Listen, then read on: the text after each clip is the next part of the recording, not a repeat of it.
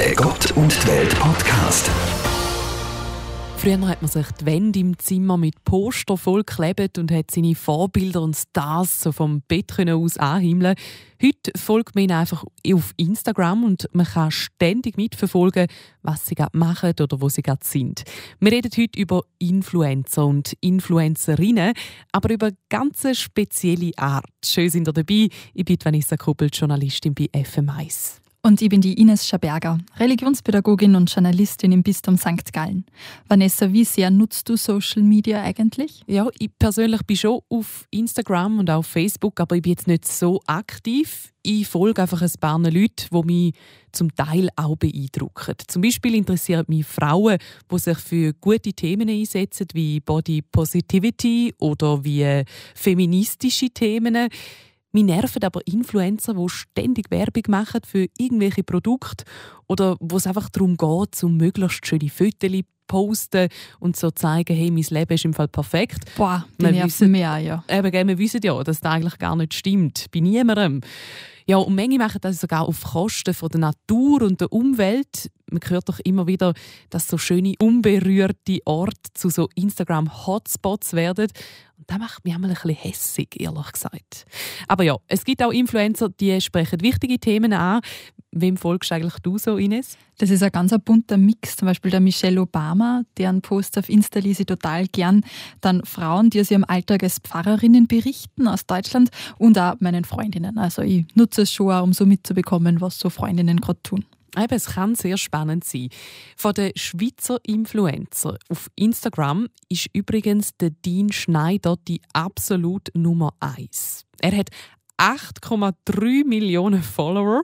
Wahnsinn. Das muss man sich mal vorstellen. Und er hat eine Mission, nämlich Tiere aus Gefangenschaft retten. Er kommt aber sehr viel Aufmerksamkeit über wegen seiner Fotos. Darauf schmust er mit Leuen, als wären das Hauskatzen. Und er posiert auch mit Babyäffli und Elefanten und so weiter. Also seine Bilder sind sehr, sehr spektakulär. Ich habe das Gefühl, je spektakulärer die Bilder sind und je ausgefallener, desto mehr Leute erreicht man. So funktioniert da irgendwie, ja. ja. Auf Platz zwei der Schweizer Influencer ist eine Frau, Loredana. Die meisten kennen sie als Musikerin, sie war aber schon davor sehr berühmt auf Insta. Sie liebt Mode, teure Autos, Markensachen, protzigen Schmuck und scheint damit ganz viele Leute zu erreichen. Ob man es gut findet oder nicht, ist die andere Sache. genau. Heute reden wir aber über eine ganz spezielle Art von Influencer und Influencerinnen. Die gibt es nämlich nicht erst seit YouTube und Instagram. Das meinte mal sicher die Historikerin Judith Thoma. Sie bietet eine Führung an, die den Titel trägt Influencer und andere Heilige in der Kathedrale St. Gallen. Das hat mich irgendwie neugierig gemacht, was sie damit eigentlich meint. Ihre These ist, Influencer sind ja Menschen, die eine Botschaft medienwirksam an die Öffentlichkeit bringen können und viele Follower haben. Und das gab es schon im Mittelalter und zwar waren das die Heiligen. Das habe ich irgendwie witzig gefunden. Ja, und für den Gott und Welt Podcast hat sie dir Ines ja eine exklusive Führung schon im Voraus gegeben. Weil das nächste Mal führt sie dann erst am 25. August wieder durch die Kathedrale. Das war super. Ich hatte noch nie eine Privatführung, also nur wir zu zweit. Ich habe der Judith Thoma, die war herrlich unkompliziert, das Mikro in die Hand gedrückt und bin ihr mit meiner Kamera überall hingefolgt. Und da kamen wir auch an Orte, wo man normalerweise als Touri oder Kirchenbesucher nicht so einfach reinkommt. Also da hören wir jetzt unbedingt einmal rein. Angefangen haben wir ja beim Nordportal der Kathedrale. Wir stehen vor der Kathedrale, die voll ist mit Heiligen. So viel Heilige hat es drin, wir wissen kaum mehr von allen den Namen. Und ich habe mir überlegt, was sind denn die heutigen Heiligen? Äh, was machen die heute? Wie heißen die? Und dann sind wir so die Influencer in Sinn, also wirklich die Mega-Influencer, die, die mehr als 100.000 Follower haben. Der Ronaldo zum Beispiel ist der Instagram-König, der hat 230 Millionen Follower. Das ist ein heutiger Heiliger. Das sagt viel aus über die heutige Zeit. Und wenn er etwas postet, ein neues Rasierwasser oder so, verdient er wahnsinnig viel Geld. Und beim Twitter ist es der Barack Obama, der hat 121 Millionen Follower. Also das sind die heutigen Heiligen. Und ich habe mich dann gewundert, ja, also, hat es das vor 200 Jahren vor dem digitalen Zeitalter auch schon gegeben. Oder 2000 Jahre vor dem digitalen Zeitalter. Und ich habe gefunden, ja sicher hat es das schon gegeben. Weil Influencer kommt ja, das Wort kommt von Grippe und von Epidemie, das ist ansteckend, das hat es hier schon gegeben und das gibt es heute auch. Also die Pandemie hat jetzt heute noch einen anderen Klang, den wir erleben jetzt täglich. Aber wenn ich mir das so überlegt habe, ist, ähm, wie ist denn das da gewesen? Und da kommt mir einfach der Zölestin Gucker von Staudach in den Sinn. Der hat wirklich so geheissen. Und der hat das Haus gebaut, das schönste Haus von St. Gallen, wie ich finde. Wir sind jetzt hier vor dem Haupteingang. Ganz viele Leute merken das nicht, aber wenn man davor steht mit, der grossen, mit dem grossen Tor und zuoberst oben haben wir das Wappen vom Bauherr. Also der Fürstabt hat als Bauherr sein eigen fürstliches ähm, Wappen oben an die Fassade als Relief machen lassen. Das gibt es heute nicht mehr. Dass irgendein Pfarrer sein persönliches Wappen oder seine E-Mail-Adresse an eine Fassade anklappt, das gibt es einfach nicht. Das zeugt davon, dass er ein sehr machtbewusster und sehr, wie soll ich sagen, ein medienbewusster Mensch war. Ein typischer Barockmensch. Und ich finde, ihn muss man wie ehren. Und er hat auch ein Motto, weil die Influencer von heute haben ja alle ein Motto. Und das steht da hinter der ähm, Lampe, da heißt mein Haus ist ein Haus des Gebets. Typisches Benediktinermotto, aber auch einfach sein, also dass man weiß, was einem da erwartet. Und ich finde die Vignette oben, das Wappen, sieht doch ein bisschen aus wie ein Profilbild bei WhatsApp oder bei Instagram. Also es ist sehr visuell und es ist ein klarer Gruß an die Stadt da war eine grosse Mauer. Das Wappen war über der Mauer und man hat es gesehen und man hat wieder sagen, ihr reformierte Stadt, wir sind wieder jemand. 200 Jahre nach der Reformation. Wir haben Geschmack, wir haben Geld und wir haben die besten Künstler, um so ein wahnsinnig schönes Haus zu bauen. Das ist so die Botschaft an die Stadt.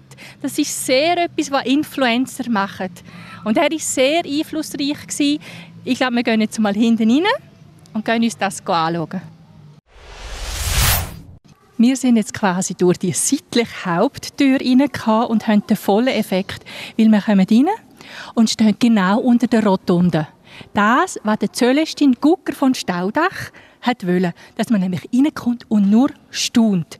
Nicht nachdenkt, nur fühlt und empfindet und einfach glücklich ist, emotional angesprochen worden ist, nicht denkt, es ist wirklich ein Manifest gegen die Aufklärung, wo man zu viel denkt hat. Es ist ein Manifest vor allem gegen die Reformation, wo man nur ein Wort gelesen hat, also jetzt ein bisschen extrem gesagt, er hat einfach wieder wollen, dass alles miteinander spielt, dass Licht so schön reinkommt wie jetzt am Nachmittag, dass Gold blinkt und dass alle Farben uns in ein Paradies einladen. Und das hat er mit dem geschafft, indem er da auf der Seite, wo aber der Haupteingang ist, so platziert hat. Wumm geht der Blick nach oben sehr influencermäßig Atmosphäre verbreiten, Stimmung verbreiten. Das ist das, was zum Beispiel auch Instagram macht, oder? Mit den Bildern. Und haben wir uns jetzt umgedreht bei der allerersten Station, bei den Beichtstühlen, ist natürlich die Eva. Sie ist die Mutter von allen Influencerinnen. Sie war beeinflusst von der Schlange und sie hat selber den Adam beeinflusst. Und sie ist so quasi der Ursprung von allem Übel. Sie hat sich verführen lassen und ist seither die ganz grosse Verführerin.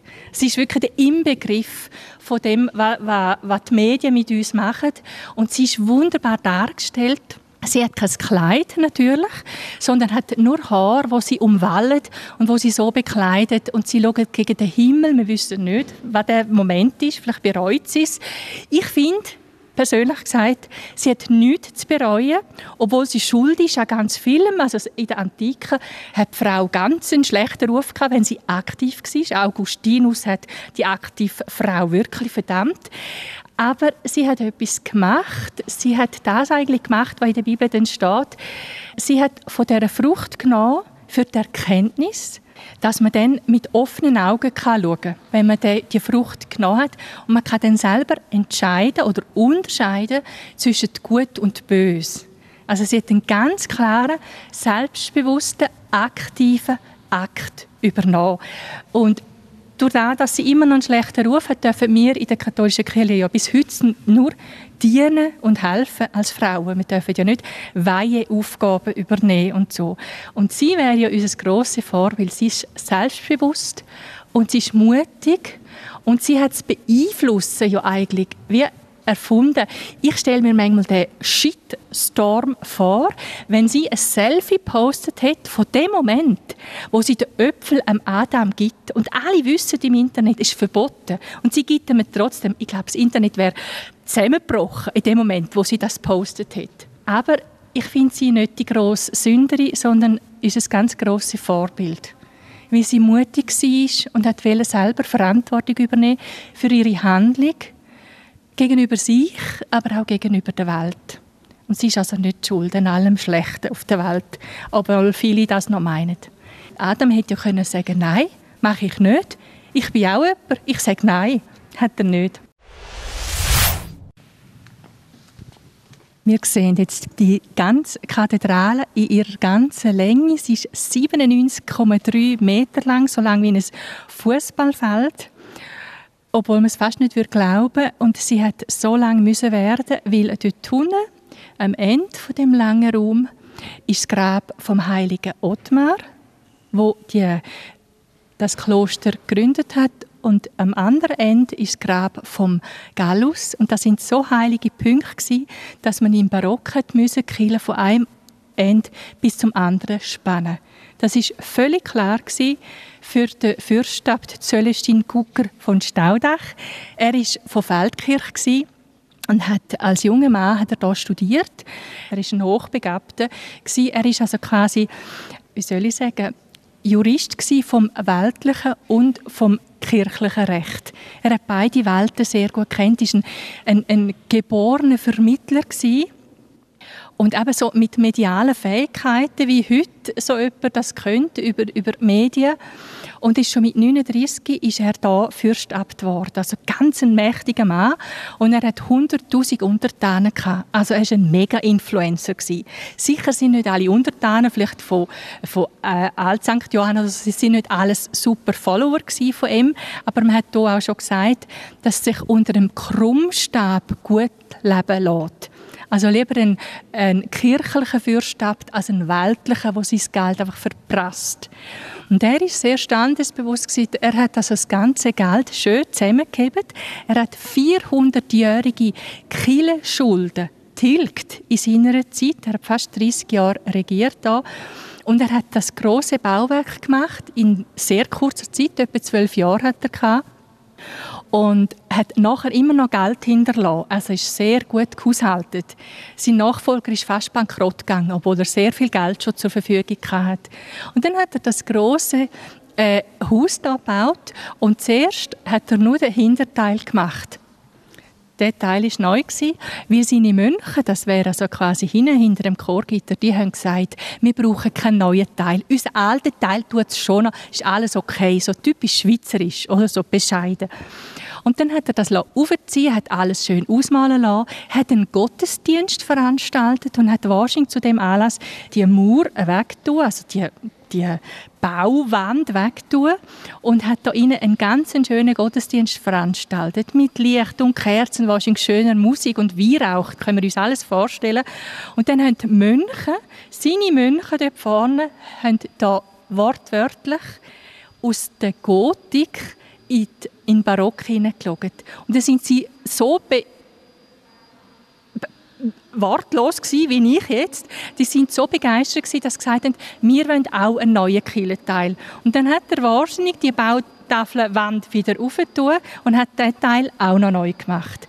Das ist so ein Zeichen von dem, wie er mit den Menschen umgegangen ist. Er hat sie nicht überwältigt, mal, das machen wir so, sondern er hat wahrscheinlich auf den Stockzählen grinst und denkt, ich mache mal etwas Schönes und dann sehen die dann schon. Und jetzt haben wir darum ein Gesamtkunstwerk, das wirklich wie verdoppelt ist.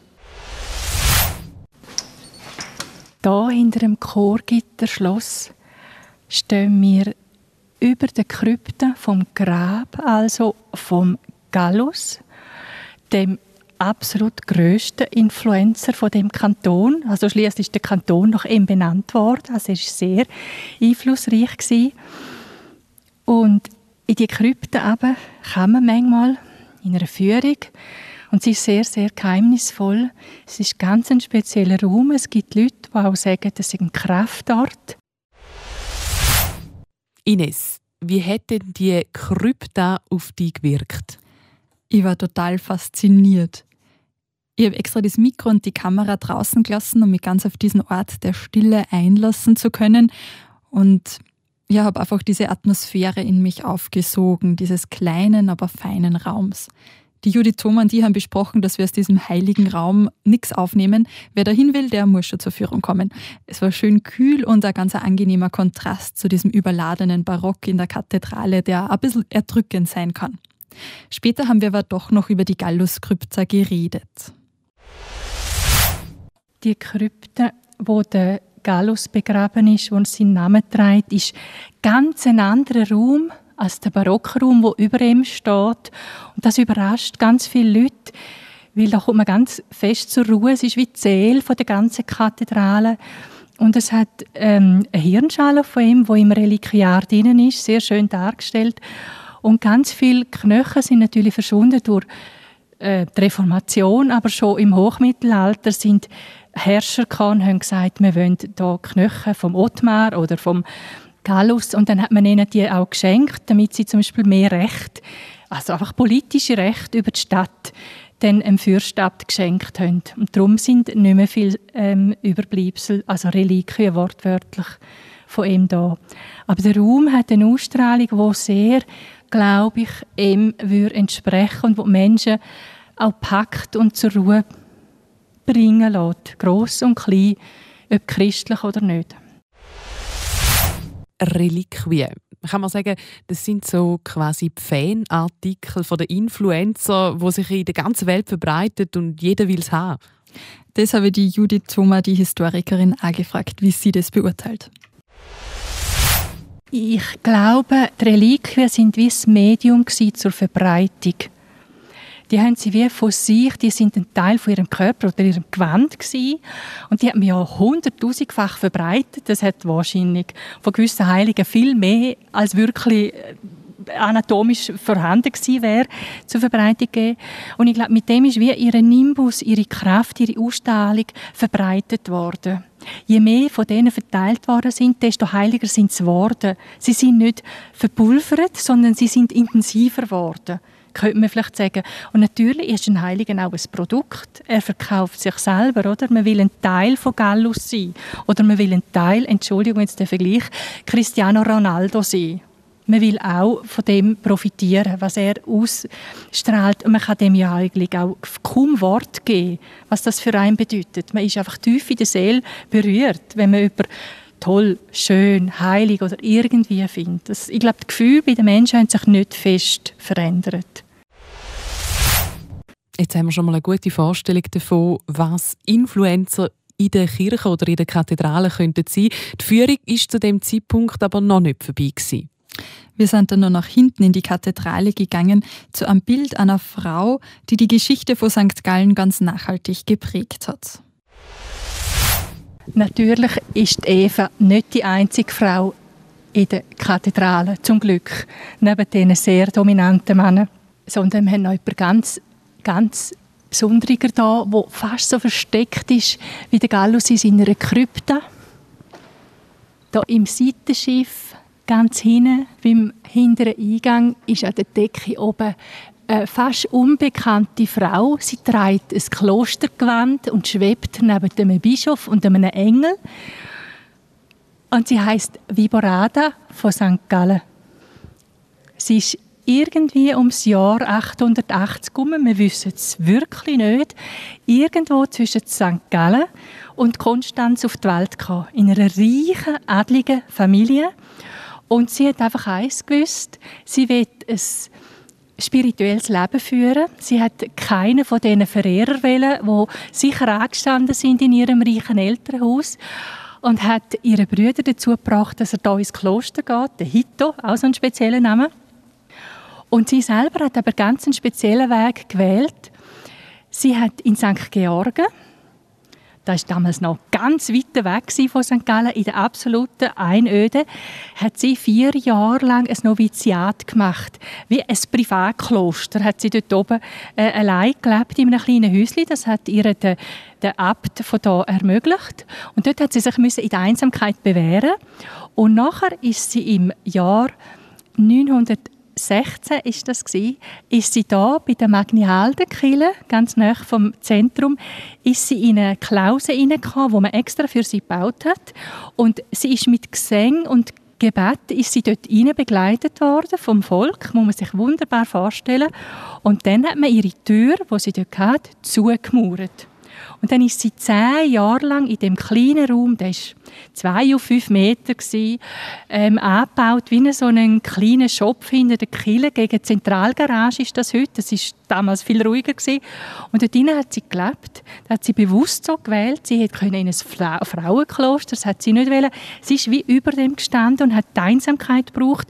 Und durch das, dass sie wieder so eine wahrscheinlich Influencerin, bevor die Zeit war, sind immer mehr Menschen zu ihr gekommen. Sie hat nämlich ein kleines Fenster gegen aussen gehabt wie einen kleinen Schalter. Sie hat aber auch ein kleines Fenster gegen Kirche gehabt, wo ihre Brüder Priester war und sie konnten die Messe mitfeiern durch das Fenster durch. Als Aussenfenster sind immer mehr Menschen gekommen, die ihren Rat wollen. Und sie hat eben, wie gesagt, wirklich Viborata geheissen. Und das könnte man einfach auch so ausdeutschen, Weiberrat. Also sie war eine gescheite Frau, die Rat geben konnte. Und sie hat tatsächlich den Reichen und den Armen und den Gebildeten und den anderen Rat gegeben. Und sie hat von den Reichen hat sie Almosen bekommen. Sie hat ganz viel Brot bekommen. Das hat sie gesegnet. Ganz frech allein gesegnet hat ihr niemand Erlaubnis gegeben. Und dann hat sie es an die armen Bedürftigen verteilt. Das war also wie eine Sozialfürsorge auch gewesen, oder? Und sie hat Innenschau gehabt, darum hat sie das Fenster gehabt, sie hat aber auch die Aussicht gehabt. Und sie war sehr solidarisch mit Frauen, die hier vielleicht auch weniger Mut hatten, um zu den Priestern zu gehen mit ihren Anliegen. Und eines Nachmittags, das speziell, hat sie eine Vision gehabt, dass die bösen Ungarn auf St. Gallen kommen, einbrechen da und den ganzen Klosterschatz mitnehmen. Und sie hat dieser Vision geglaubt hat nicht nur gedacht, ich bin unterzuckert, weil ich seit Jahren hier innen faste und hat dem Abt sofort gesagt, er müsste etwas unternehmen. Und er hat alle Bücher auf die Insel Reichenau gebracht. Und darum ist das wunderbare, also die Bibliothek, die wir hier haben, ist darum noch so ganz vorhanden, weil die Viborade schon ganz früh davor gewarnt hat.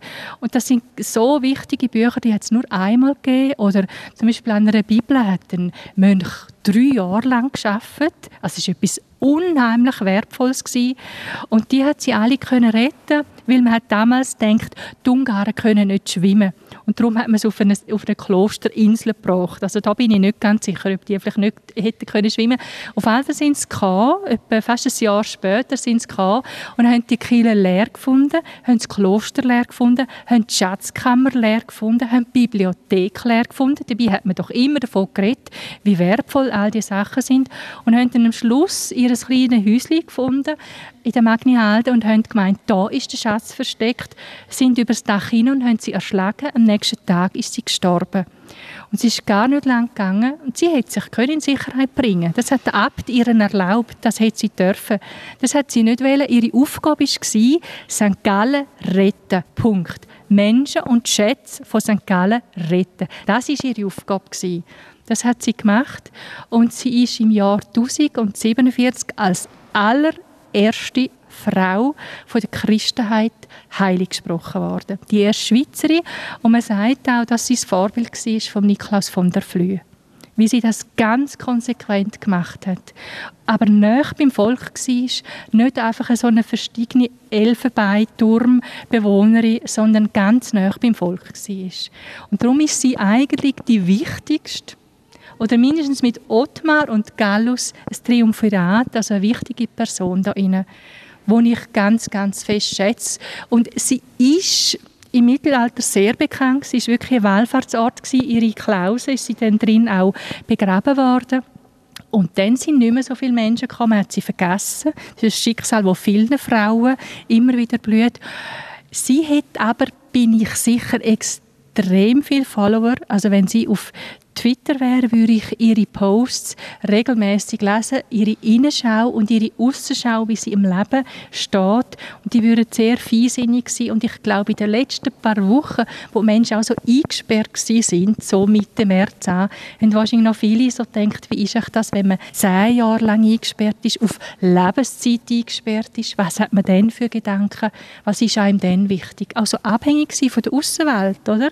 Sie musste das Essen bekommen, das mir bringt. Und sie ist wichtig und wir machen alles dafür, dass sie wieder mehr Follower überkommt. Und wir brauchen sie mehr denn je. Sie ist seither die Schutzheilige von der Bibliotheken und von den Bücherfreunden.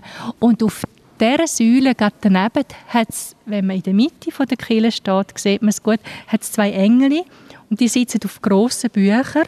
Das ist eine Referenz oder eine Hommage an die Viborada. Sie ist die einzige Heilige in dem riesen Raum, wo ein eigenes Denkmal noch quasi hat. Vielleicht als Schlusswort der Celestin Gucker von Staudach hat eigentlich eine Vision wie die Viborada. Sie hat das retten, er hat das aufbauen.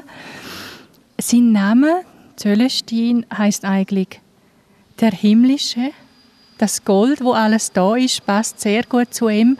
Und darum ist das eigentlich sein Vermächtnis, wo wir da bewahren müssen. Und man hört auch Renovationslärm, das ist auch bewahren, das ist ganz wichtig. Und es hat ganz viele Menschen, jetzt, die sonst da, glaube noch nie da sind, die hören ganz viel Französisch, die aus dem Welschland vielleicht da sind, zuerst mal sich auch von dem bezaubern lassen. Und so wie der Zöllenstein das als Vision gesehen hat, dass man das 1755 bis 66 aufgebaut hat und jetzt immer noch da ist und uns immer noch beglückt und immer noch ein, ein zeitgenössisches Haus ist, wo uns immer noch mit allem, was ist, begleitet und immer wieder anders wird, obwohl es immer noch gleich ist. Dass er der, der göttlich ist, das finde ich schön, der himmlisch eigentlich, ohne dass er Gott ist weil er einfach Vision hat, wie man etwas bauen kann. Man sagt ja von den Benediktinern, dass sie gerne bauen. Also OBS, oh, sie bauen wieder, oder? Ich will mit dem wie auch sagen, dass das Influencertum nichts Neues ist, dass es immer schon gegeben hat. Wir müssen uns dem einfach so ein bisschen bewusst sein. Heute hat es andere Medien dafür. Heute ist es Gebäude aus dem Barock ist eigentlich ein Medium. Ich glaube, es ist auch eine grosse Gefahr. Also wenn jetzt so ein Fürstadt so viel Geld ausgegeben hat für so ein Haus und äh, da schon ähm, Instagram, Twitter geht, kommen auch ganz viele Gegenstimmen, die sagen, nein, wir müssen doch das Geld für etwas anderes brauchen. Und er hat da einfach können auch gross in seiner Welt regieren und dann das so schöpferisch machen, dass es so noch schön ist. Ob Eva Gallus, der Fürstabt Celestin Gucker von Staudach und die Viborada von St. Gallen die Kirche hat viele Influencer gehabt, viele medienbewusste Menschen, die einen großen Einfluss auf andere ausgeübt haben. Heute ist mein Gefühl, dass die Kirche vielerorts verschläft, dass es Social Media gibt, leider. Aber es gibt da spannende kirchliche Online-Projekte und auch Einzelpersonen, die in der Kirche arbeiten oder engagiert sind, die von ihrem Glauben und ihrem Engagement ganz selbstverständlich auf Social Media erzählen. Was die Judith Thoma dazu sagt, das hören wir jetzt. Ich glaube, sie sind schon auf gutem Weg. Also da, wo während der Corona-Zeit kein Gottesdienst möglich war, hat man ja das übertragen ähm, in, in, die Stuben. Und ich glaube, da haben sehr viele Leute wieder erreicht. Also meine Eltern haben auch fröhlich mitgemacht. Die sich gefragt, singen ihr denn auch? Das machen sie nicht. Ich habe angefunden, sie hätten daheim mitsingen im Büro. Äh, ich glaube, sie sind da auf gutem Weg. Das Problem bei Influencer oder Kille ist, dass Influencer eigentlich nur personenbezogen funktioniert. Und eine Kille ist dann wie ein abstraktes Wesen oder ein Raum. Es müsste wie ein Mensch haben, der hinter dem steht. Und dem tut man dann folgen. Ich glaube, an einer so abstrakten, wie Kathedrale kann man nicht folgen. Aber ich glaube, es tun auch sehr viel vielleicht eher ähm, evangelische, reformierte Pfarrerinnen, die wirklich das auch ganz gut nutzen und die auch während der Corona-Zeit sehr viel Trost verbreitet haben mit so ganz klaren Posts. Also da muss Kirche ganz sicher machen. Aber sie muss einen guten Weg finden und es geht, glaube nur über Menschen, über eine Person und nicht als Abstraktes. Aber man muss ein gewisses Selbstvertrauen haben, vielleicht nicht so aufblasen wie ein Fürstadt Gucker von Staudach. Viele Kinder in meinen Führungen meinen, ich hätte den Namen erfunden. Das habe ich nicht. Ich habe nicht so viel Fantasie. Ähm, aber man muss schon ein bisschen von dem überzogen sein. Ja, zum authentisch aber auch sein. Man muss beides sein, stark, aber auch verletzlich. Ja, vielleicht muss die Kirche mal einen Aufruf starten, Influencer gesucht. Das machen die anderen Bereiche auch. Wie auch immer, wenn wir schon von Social Media redet und von online, dann ein kleiner Hinweis, ihr könnt Fotos anschauen. Und zwar auf unserem Newsportal fm1.ch. Ines, was sieht man denn auf diesen Fotos? Die Orte, die wir bei der Führung gesehen haben, in allen Details und natürlich auch die Judith Thoma, die Historikerin, die uns durch den heutigen Podcast geführt hat. Was erwartet uns nächste Woche, Vanessa? Nächste Woche haben wir ein ganz spannendes Thema. Ich finde, wir haben nächste Woche so ein Herzensthema von vielen Leuten. Es geht nämlich um Glück. Was bedeutet Glück? Über das reden wir. Ist Glück auf der ganzen Welt das Gleiche? Äh, Gibt es einen Unterschied zwischen Glück haben und glücklich sein? Und was braucht es dazu, um glücklich zu sein? Kann man das selber beeinflussen? Genau, wir haben wirklich einen spannenden Gast, eine Frau bei uns. Und zwar ist das die Nadia Buser, Ethnologin, und sie hat die Ausstellung Global Happiness kuratiert, die gerade in Vaduz zu sehen ist. Und dazu haben wir mit ihr gesprochen. Also unbedingt wieder einschalten nächste Woche, wenn es heißt Gott und die Welt Podcast. Der Gott und die Welt Podcast in Zusammenarbeit mit der katholischen und evangelischen Landeskirche von der Kantone St. Gallen und Appenzell.